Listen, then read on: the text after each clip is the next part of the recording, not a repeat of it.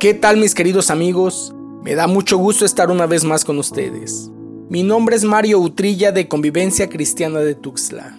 Hoy les invito a que juntos estudiemos la primera parte de esta cápsula de vida que nombré Salvos.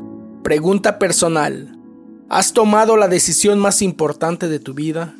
No me refiero a qué carrera vas a estudiar, ni con qué persona te vas a casar si es que aún no lo has hecho, sino ¿Dónde pasarás la eternidad?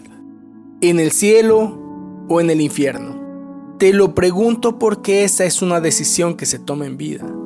Y porque cualquiera de estas dos opciones será el destino final, del cual ninguno de nosotros escapará. Seas creyente o no seas creyente de las escrituras. Y si tu deseo es ir al cielo, tendrás que enfrentar a Jesús. No puedes dejar de lado a Cristo Jesús. Él dijo, yo soy el camino, la verdad y la vida. Nadie viene al Padre sino por mí. Un día tú y yo vamos a dar cuentas delante de Jesús, delante del Cordero de Dios. Y dice la Biblia que Él va a separar a sus ovejas a la derecha y a las cabras a su izquierda. Y el castigo para los de su izquierda será eterno.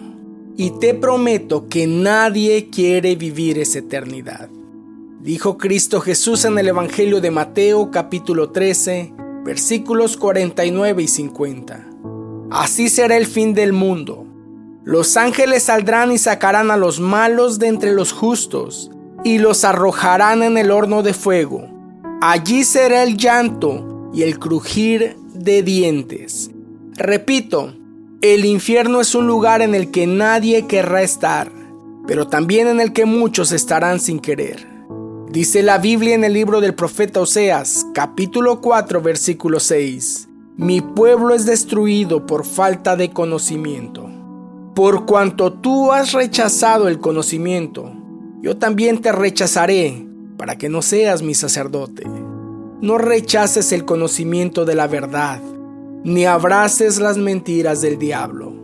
En el infierno habrá llanto y crujir de dientes. No habrá fiestas y borracheras no habrá amigos y desenfreno. Aunque es muy probable que hoy te sientas seguro porque gozas de vida, porque disfrutas de buena salud, de dinero, de amistades, de bienestar, eso no indica que el día del Señor no vendrá. Ese día llegará como ladrón en la noche. La cuestión radica en que nadie sabe el día ni la hora. Dice la Biblia en el libro del profeta Malaquías, capítulo 4, versículo 1. Porque viene el día ardiente como un horno, y todos los soberbios y todos los que hacen el mal serán como paja. Y ese día que va a venir les prenderá fuego. Dice el Señor de los ejércitos, que no les dejará ni raíz ni rama. Lo que te quiero decir es que existen consecuencias definitivas, eternas y devastadoras si no escogemos en esta vida el lado correcto en que queremos pasar la eternidad. Tu eternidad depende de Jesús. Hazlo parte de tu vida. Búscalo mientras puedas y mientras Él pueda ser hallado. Hazlo ahora, porque el tiempo se acaba. Como mencioné al inicio, a esta cápsula la titulé Salvos. Así que acompáñame en tu Biblia al Evangelio de Juan, capítulo 3, versículos 16 y 17. Porque de tal manera amó Dios al mundo, que ha dado a su Hijo unigénito, para que todo aquel que en él cree no se pierda, mas tenga vida eterna. Porque no envió Dios a su Hijo al mundo para condenar al mundo, sino para que el mundo sea salvo por él. Dice el versículo 17 que Dios no envió a su Hijo al mundo para condenar al mundo, sino para que el mundo sea salvo por él. Jesucristo vino a salvar al mundo. ¿A salvarlo de qué o de quién? ¿Salvarlo de Satanás quizá? ¿Salvarlo del pecado podría ser? O a lo mejor salvarlo del infierno. Dice la Biblia en la carta a los Romanos capítulo 5, versículos 8 y 9. Pero Dios demuestra su amor para con nosotros, en que siendo aún pecadores, Cristo murió por nosotros.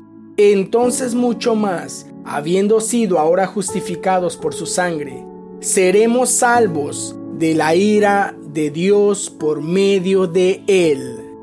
¿De qué o de quién vino Jesucristo a salvar al mundo? De la ira de Dios.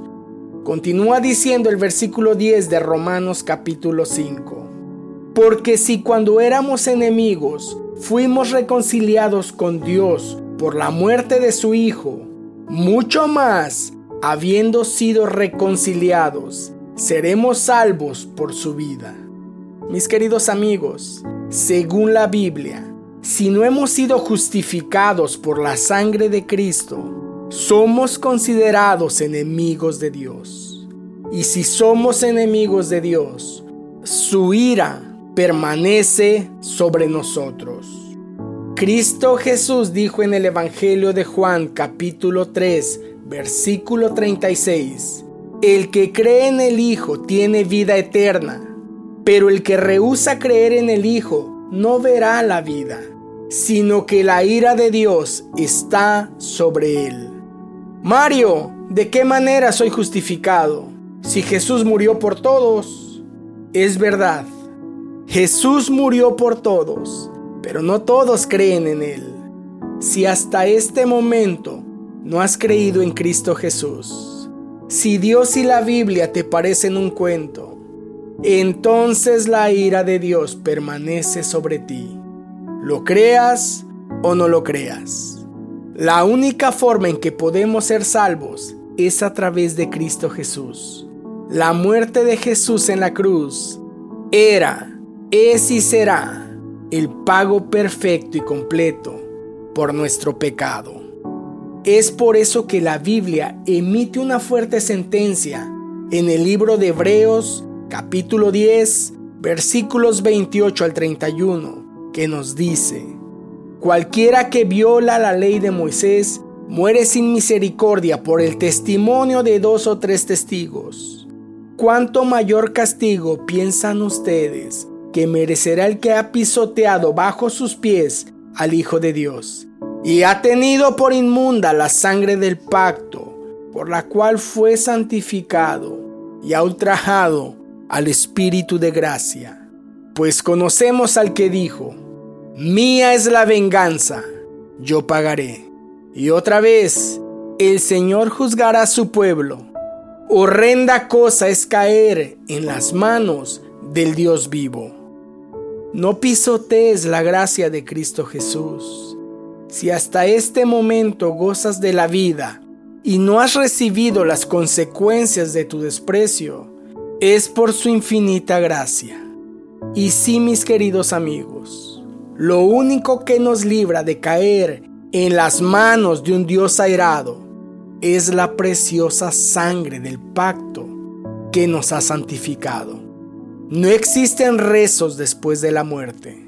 La decisión se toma en vida Tampoco se trata de ser rociados con agua milagrosa o bendita, sino de ser lavados con su sangre. Es por eso que te invito a entablar una relación con Jesús. Permite que Él entre en tu vida y te salve de la ira de Dios.